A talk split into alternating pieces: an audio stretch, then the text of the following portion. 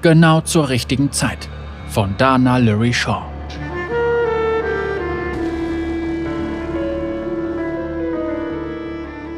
(18.17 Uhr). Renata Glasks Absätze klackern auf dem Weg zur Haustür wütend auf dem Marmorboden. Es ist ein langer Weg und ihr Ärger wächst, als die Glocken ein zweites Mal dieselbe kitschige Melodie erklingen lassen. Die mechanischen Finger ihrer linken Hand entfalten sich, als sie nach dem Riegel greift, drehen sich und nehmen die erforderliche Position ein, um sich als einziger Schlüssel in das maßgeschneiderte Schloss einzulassen. Sie stößt die verschnörkelte Kupfertür auf und blickt auf ihren Besucher herab. Maeve! Alle hochrangigen Untergebenen von Renata waren darüber informiert worden, dass ihre Priorität an diesem Abend darin bestand, ihren Dekanter auf der Vesella Neuheiten-Gala vorzustellen. Frau Glask, sagt die kleinere Frau mit einem knappen Nicken, wobei ihre eisernen Augenprothesen gegen die Gläser ihrer mit Gel gefüllten Schutzbrille klappern. Entschuldigen Sie die Störung. Muss wichtig sein. Wir haben von einer neuen Gasmaske gehört. Das ist nicht nur eine Filtermaske, sondern ein Luftreiniger. In Renatas Augen blitzt etwas auf. Meine Erfinder haben gesagt, wir hätten dahingehend nichts zu befürchten. Maeve zuckt die Schultern. Nicht ihr Zirkus, nicht ihre Affen. Wer stellt sie her? Baron Mittenstock. Wir wissen noch nicht wo. Sie wirft einen Blick auf ihre protzige Uhr aus Piltover. Die Gala beginnt in knapp zwei Stunden, ihre Präsentation ist um 21.05 Uhr dran und sie hatte noch nicht mal Zeit, den Dekanter aus dem Labor zu holen. Sie seufzt. Es sieht ganz danach aus, dass die Gala ohne sie anfangen muss. Zeit, die Nacht wieder unter Kontrolle zu bringen. 18.56 Uhr. Basil, ein wurmähnlicher Mann, katzbuckelt vor Renata und besudelt den Boden ihres Büros mit seinen rußigen Tränen.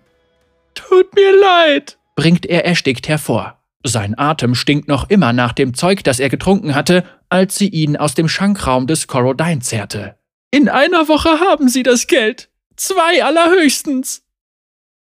Renata schweigt, um Basils Leid auf dem Boden noch etwas zu verlängern. Er hatte sie vor sechs Monaten um einen Kredit gebeten, mit dem er die Prothese seiner Frau finanzieren wollte.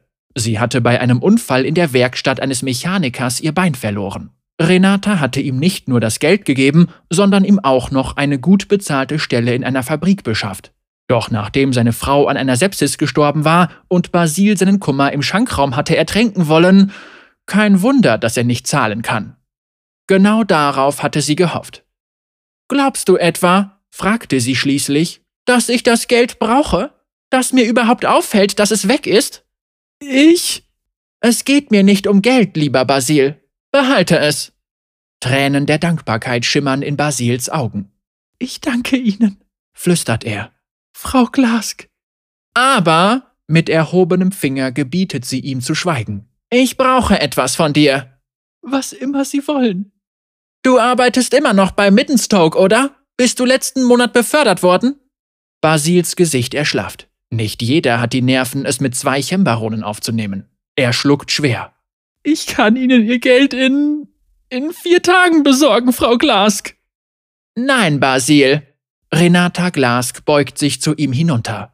Das Licht bricht sich in dem Schweißfilm auf seiner Stirn. Du wirst mir die Informationen besorgen, die ich brauche. Und zwar innerhalb einer Stunde. 20.23 Uhr. Vorsichtig schiebt Ilodat die Fiolen und Brenner, die Metallspäne und Kabel, die Werkzeuge und Masken beiseite, die sich auf ihrem Arbeitsplatz türmen, und breitet die ersten Seiten voller Entwürfe auf dem Tisch aus. Renata sieht zu, wie sich die Erfinderin eine Lupenbrille aufsetzt und sich die Details ansieht, die diese neuen Gasmasken ausmachen. Sie vertraut nur wenigen diese neue alchemistische Technologie an, doch seitdem Ilodat im Alter von zwölf Jahren bei Renata angefangen hat, hat sie ihr Können wieder und wieder bewiesen. Die sind ja unglaublich, keucht Ilodat ehrfürchtig. Kein Filtersystem, kein Behälter für die Toxine aus der Luft. Sie zerstören die Toxine einfach, sie werden vollständig eliminiert. Und verstehst du, wie das funktioniert? fragt Renata. Könntest du etwas Ähnliches entwickeln, das genauso funktioniert? Ohne Zweifel. Ilodats Finger zucken gespannt. Ist das mein nächstes Projekt? Genau. Sie hält inne.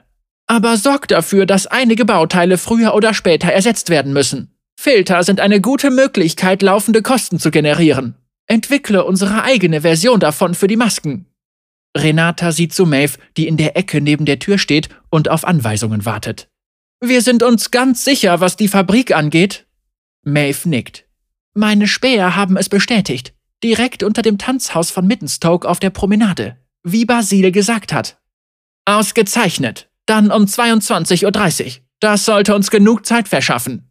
Maeve wendet sich zum Gehen, doch Renata hält sie auf und blickt der Erfinderin prüfend ins Gesicht. Ilodat, der Dekanter ist bereit für die Show, ja? Ilodat schnaubt, während sie etwas in den Entwürfen markiert. Natürlich, Frau Renata. Neben dem Arbeitsplatz der Erfinderin steht der Prototyp des Dekanters. Eine Waffe. Ein Werkzeug. Ein mechanisches Wunder, das nur auf Gesten reagiert, die Renata mit ihrer linken Hand macht. Die Konstruktion besteht aus Gold und Kupfer, geschmeidig und scharf, schützend und doch filigran. In dem Apparat befindet sich eine leuchtend magentarote Flüssigkeit, Renatas gesamtes Erbe. Renata dreht einen ihrer mechanischen Finger in der Luft, woraufhin eine der Fiolen, die mit dem Dekanter verbunden ist, sich mit rosafarbenem Gas füllt. Sie nimmt eine der Gasmasken von Ilodats Schreibtisch, löst die Fiole vom Dekanter und befestigt sie dort, wo man einen Filter vermuten würde. Mach es dir leichter, sagt sie und wirft Maeve die Maske zu. Mit einem Nicken verlässt Maeve den Raum. Ähm, Frau Renata? Die Erfinderin blickt zu Boden, als Renata sich wieder zu ihr umwendet. Wie geht es meinen Eltern? Ich habe sie seit langem nicht mehr gesehen. Sie haben gerade ein Haus gekauft, erwidert Renata beiläufig. Und ich habe deinem Bruder und seinem Verlobten eine Stelle besorgt. Deine Arbeit macht sie sehr glücklich. Kurz herrscht Stille. Du solltest sie besuchen. Ilodat blickt ruckartig auf. Wirklich? Aber ja. Auf Renatas Wink hin schießt Feuer aus dem Boden des Dekanters, sodass er in die Luft steigt. Er schwebt neben ihr her, als sie zur Tür geht. Nach der Demonstration. 21.46 Uhr. Und nun, endlich! verkündet der Ansager mit einem finsteren Blick zu Renata, stellen wir das neueste Produkt aus den Glaswerken vor, das von der wunderbaren Renata Glask höchstpersönlich präsentiert wird. Renata, Liebes, komm doch bitte auf die Bühne. Mit geübter Gelassenheit tritt Renata unter frenetischem Beifall hinter dem Vorhang hervor. Der opulente Ballsaal des Vesella-Clans war voller reicher Piltoveraner, die sich in Schale geschmissen hatten und es kaum erwarten konnten, die neuesten Neuigkeiten ihrer Lieblingssonitin zu hören. Der Ansager klatscht höflich, verdreht ob der Begeisterungsstürme des Publikums jedoch die Augen. Renata nimmt ihre Maske ab. Jeder Atemzug in der leeren, piltoveranischen Luft schneidet ihr wie Glas in die Kehle, doch trotzdem lächelt sie. Vielen Dank an den Vesella-Clan für die Einladung. Es ist mir eine Ehre, einen Abend in Ihrer wunderschönen Stadt verbringen zu dürfen. Viele von Ihnen fürchten sich vor dem Wort Chemtech. Es ist ein hässliches Wort. Es erzählt von Eisen und Verfall. Was könne eine Sonitin Piltover dann zu bieten haben? Die Glasgewerke haben Ihnen immer wieder gezeigt, dass Chemtech nicht hässlich sein muss. Heute Abend möchte ich Ihnen zeigen, dass sie schön sein kann. Mit einer schnellen Bewegung ihres Handgelenks ruft sie den Dekanter über die Bühne. Er schwebt am Ansager vorbei auf sie zu. Freudiges Keuchen und aufgeregtes Gemurmel brannten durch die Menge. Sie ist so leicht zu beeindrucken, so hoffnungslos naiv. Der Dekanter der Glasgewerke, ein Meilenstein in der Welt der Heilung. Alchemist und Pflegepersonal in einem. Er kann Medikamente zusammenstellen und sie gleichzeitig verabreichen. Ein ärmelersticktes Husten des Ansagers unterbricht sie. Sie dreht sich zu ihm um. Ihr ist völlig klar, dass keine der Chemikalien im Dekanter wirklich medizinisch sind. Wäre unser freundlicher Ansager so gütig, mir bei der Vorführung zu helfen? 22.29 Uhr. Renata nippt gerade an ihrem Champagner, als ein weiterer potenzieller Investor auf sie zukommt. Auf der anderen Seite des Raumes verteilt der Ansager neben dem Dekanter Renatas Visitenkarten. Genau wie Renata es vorgeschlagen hatte. Sie wirft einen kurzen Blick auf ihre Taschenuhr und tritt auf den Balkon, von dem sie einen phänomenalen Ausblick auf das abendliche Piltover hat. Unter ihr sieht sie sogar das Promenadenstockwerk von Zorn. 22.30 Uhr. Eine Explosion erhält die Promenade, in etwa dort, wo sich das Tanzhaus von Baron Mittenstoke befindet. In Gedanken korrigiert sie sich, wo es sich befand. Doch im Ballsaal des Visella-Clans scheint sich niemand darum zu kümmern. Die meisten schenken der Tragödie, die sich unten in Sorn abspielt, nur einen flüchtigen Blick.